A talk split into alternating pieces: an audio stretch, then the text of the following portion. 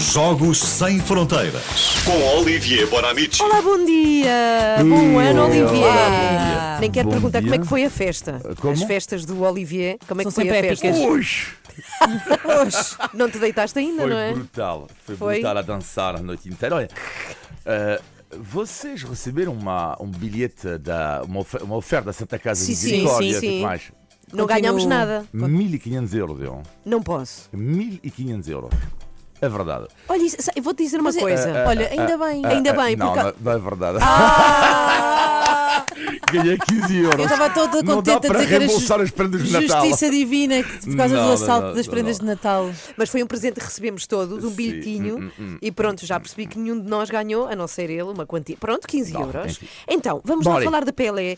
O velório começa não tarda nada, o velório presencial com os, com os fãs, é às 10 da manhã. E vem-nos falar até que ponto é que este grande super jogador de futebol, esta figura, foi importante para a popularização do futebol nos Estados Unidos, não é? Sim, foi lá nos Estados Unidos que ele acabou Pelé a, a carreira e, eh, e foi uma aventura fora do comum. Então, podemos comparar ou não Pelé nos Estados Unidos com Ronaldo na Arábia Saudita. Há pelo menos um ponto em comum que é o dinheiro. Ronaldo já conhecemos os números, 500 milhões de euros em dois anos e meio. E para Pelé eh, não foi tanto, mas eh, Pelé na altura estava eh, endividado e precisava mesmo de dinheiro. Mas há, no entanto, uma diferença enorme é que a Arábia Saudita não precisou de Ronaldo para adorar o futebol, eh, enquanto no caso do Pelé, eh, os norte-americanos não gostavam tanto de bola eh, antes da sua chegada. Portanto, 1974, Pelé tem 34 anos e acaba a carreira de jogador com o seu clube de coração, o clube brasileiro Santos, e em Nova York, na mesma altura, os donos do clube de New York Cosmos querem na equipe uma estrela. Eh, e eh, o dono da equipa, Steve Ross, Uh, que é o dono dos estúdios da Warner, então ele pensa temos que contratar Pelé.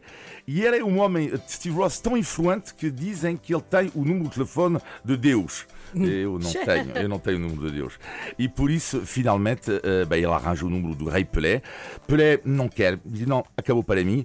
Mas a operação sedução vai começar, as cores da equipe vão mudar e vão passar a ser verde e amarelo, as cores do Brasil e vão lhe oferecer um contrato incrível na altura. Jogador, 3 anos, 1 milhão de dólares, 10 anos de direitos de imagem, mais 1 milhão, 14 anos de relações públicas, mais 1 milhão, e finalmente um, um ano de contrato de música. Ele tem que gravar músicas. 1 milhão. Só resta convencer o regime brasileiro que está no poder e que não quer ver sair a sua joia.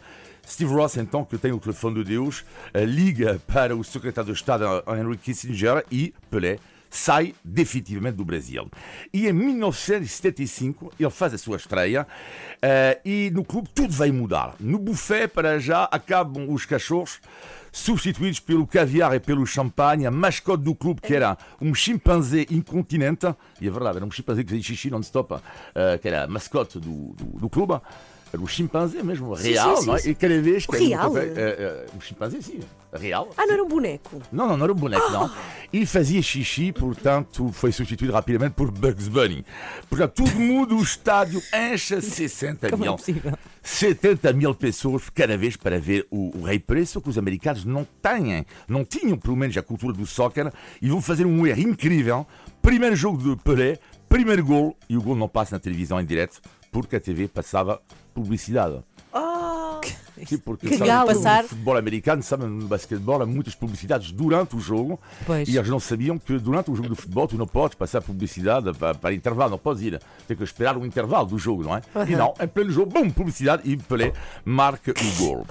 E na cidade de Nova York é a loucura. Pelé é tratado como uma estrela de rock e ele vai frequentar a discoteca que abriu na altura, a Estúdio 54, em Broadway. Muito E famosa. na mesma pista de dança, Pelé vai cruzar-se e vai dançar com Frank Sinatra, Mick Jagger, Woody Allen, Woody Allen e Andy Warhol, que não sabe a diferença, ele, coitado, entre a bola de futebol e a bola de golfe, mas ele tem outro talento, Andy Warhol, dançam a noite toda.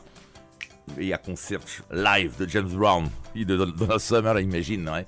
Fogo. Donna Summer, James Brown e a dançar Pelé com Andy Warhol, toma lá, oh, falam.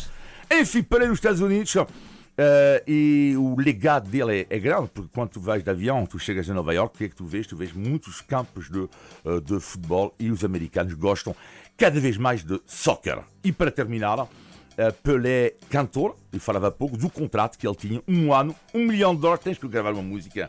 Foi isso que ele fez. 1977.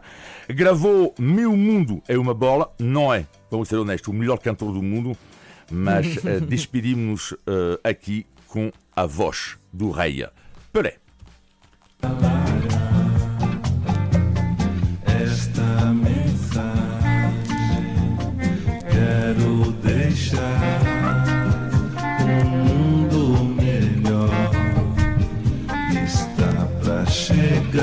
Olha, nada mal.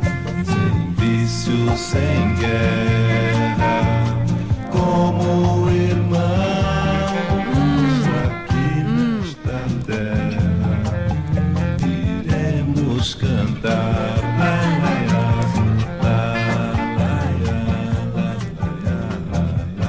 é terrível. Não, eu aqui ia à espera, de muito, é... eu ia à espera de muito pior. Pois, Então- aquilo tem que ter muita música à volta, Verdade, não é? verdade. Aquilo, mas olha, eu gostei muito de ouvir Pelé, eh, recordando que o funeral com o funeral não, o velório com, com o público é a partir das 10 e que as filas são impressionantes, é uma loucura.